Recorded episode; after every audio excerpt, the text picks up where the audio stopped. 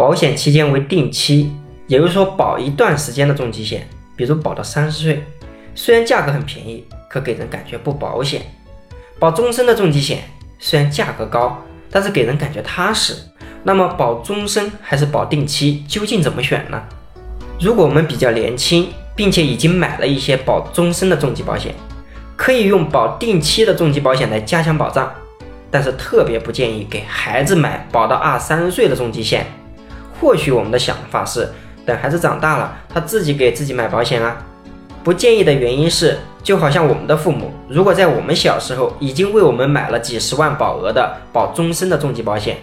我们现在还会纠结自己是少交钱买定期的。还是多交钱买保终身的重疾险吗？再说了，哪怕孩子长大了，自己实力强，可买健康保险这种，同时还会考核我们的身体健康状况。做保险这七年多，我确实遇到不少人很想买保险，可由于身体原因，会让他们与其他人相比，需要多交保费，或者是免除一些疾病不保，甚至是直接买不到重疾险。